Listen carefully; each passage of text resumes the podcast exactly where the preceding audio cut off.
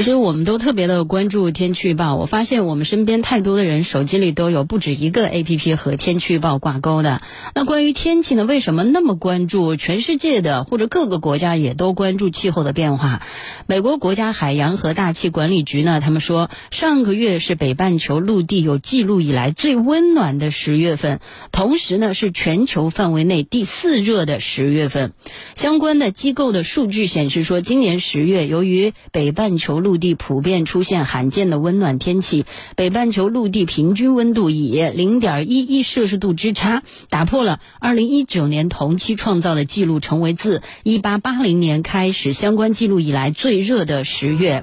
其中呢，北美陆地平均温度仅次于一九六三年的同期水平，非洲和亚洲陆地平均温度分别排在有记录以来的第七高和第十二高的位置。欧洲陆地平均的温度也超出了历史的平均水平。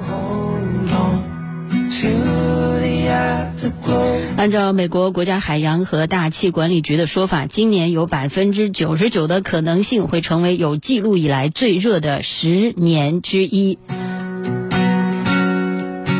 世界气象组织上个月底也说了，依据初步测算，今年可能没有过去三年那么热，但是全球变暖的长期趋势是没有改变的。